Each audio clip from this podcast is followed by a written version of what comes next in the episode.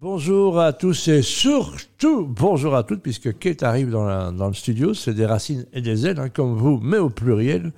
On parle de quoi aujourd'hui? Eh bien, Pierre, j'ai été voir un film suite à bah, ton post sur Facebook sur Napoléon. Et, et donc, bah voilà, écoute, ça m'a donné envie de, de découvrir euh, ce film sous le prisme de sa relation avec l'envoûtante Joséphine, qui est hmm. magnifique. Hein. Je ne sais pas d'ailleurs comment elle s'appelle, cette actrice.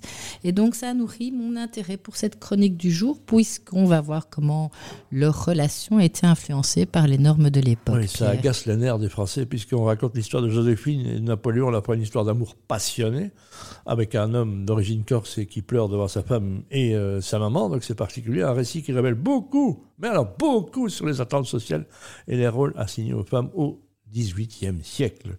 Commençons par en savoir un peu plus sur Joséphine de Beauharnais, n'est-ce pas? Puisqu'elle avait été mariée avant qu'elle rencontre. Euh, elle est née en Martinique, voilà, en 1763, paf, le 17 avril à 15h02. Et elle s'est mariée à un homme politique français qui s'appelle évidemment Alexandre de Beauharnais. Elle a eu deux enfants. Et oui, Joséphine était une femme élégante et charmante, très appréciée dans les cercles sociaux de l'époque. Cependant, son mariage avec Alexandre n'était pas sans difficulté. Il en divorçait déjà en 1794. C'est incroyable. Tu me fais mourir de rire, mais tout à fait, tout à fait, Pierre. Et l'année d'après, donc assez rapidement, finalement, Joséphine rencontre Napoléon. et donc, c'est, comme tu l'as dit, le début d'une histoire passionnante et passionnée. Et, mais cette union, d'ailleurs, on le voit très bien dans le film, hein, euh, en raison des attentes sociales, euh, notamment par rapport euh, à la descendance, ben, ça va engendrer des complications. Et donc, on voit que Joséphine n'arrive pas à donner à Napoléon cet héritier qu'il désire tant pour assurer sa succession.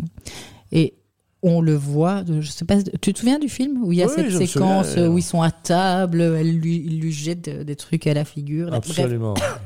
Mais on voit donc du coup, Pierre, à quel point ça reflète les normes de l'époque qui accordaient donc une, une importance primordiale euh, bah, à la lignée euh, masculine, puisqu'il faut un héritier, donc, et qu'elle n'arrive pas à lui donner.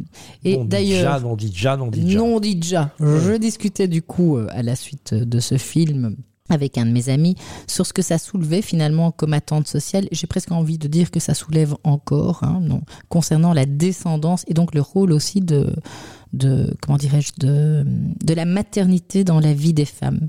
Parce que pour de nombreuses personnes, ben, il y a encore ce, cette idée que la femme serait incomplète sans la maternité. Et donc ça sous-entend évidemment que toutes les femmes hein, euh, auraient euh, une espèce de, tu as déjà entendu parler de cet instinct maternel spontané. Euh, L'horloge biologique qui fait tic-tac, tic-tac. Non, c'est pas tout à fait ça. Je sais, mais non, je peux pas tout à fait ça. C'est vraiment laisser supposer que si on a cet instinct maternel, bah, c'est normal d'être mère euh, pour une femme. Sinon, elle est considérée comme anormale, donc confrontée à diverses euh, stigmatisation, elle est malade. C'est Elisabeth Badinter, euh, Pierre, euh, qui avait déjà remis en question toutes ces normes patriarcales, évidemment, hein, et l'idée de l'instinct maternel chez les femmes.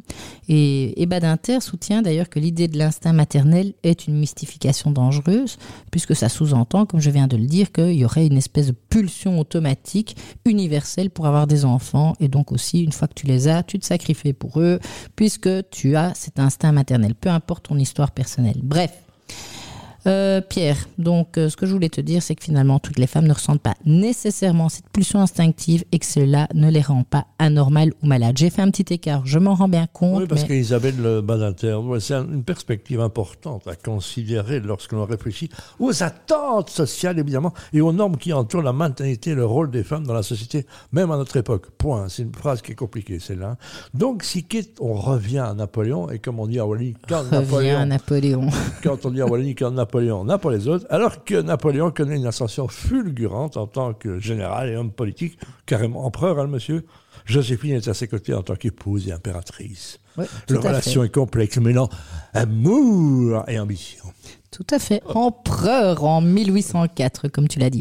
Et ben, comme on l'a dit, donc cette question de la descendance reste un obstacle, d'ailleurs à tel point que finalement, ben, comme elle ne peut toujours pas lui donner, après quelques années de, mariage, cet héritier, ben voilà, il divorce.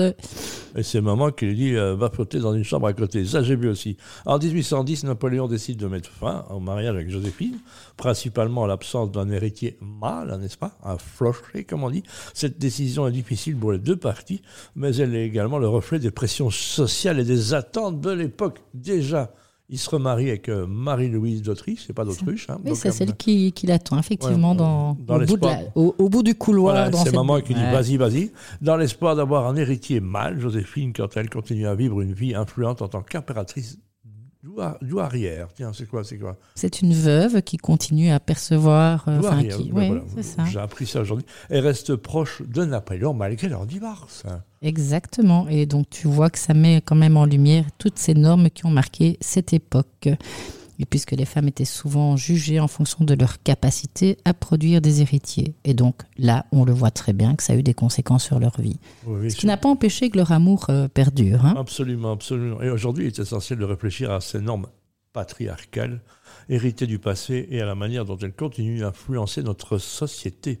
Les pressions sociales et les attentes envers les femmes ont évolué, mais il reste encore du chemin à parcourir. Le chemin est long vers l'égalité des genres. Le chemin est long. Allez Pierre, merci d'avoir rejoint cet épisode dans la bonne humeur, alors que nous explorions cette histoire de, enfin explorions, voilà, de manière très brève évidemment, cette histoire de Joséphine, une, une, femme qui a été à la fois aimée et jugée en fonction des normes patriarcales de son époque. Tiens, tu sais comment est-ce qu'elle s'appelle l'actrice? Euh, Non, non, mais elle est, très, à la fois très moche et très jolie. Elle peut être très bien, très jolie. Et, voilà, j'ai vu ça, j'ai remarqué mais je ne sais plus comment elle s'appelle.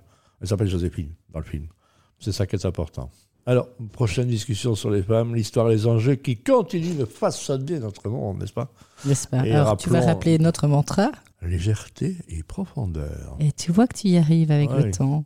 À la prochaine pour un nouvel épisode. À la prochaine. Salut Pierre.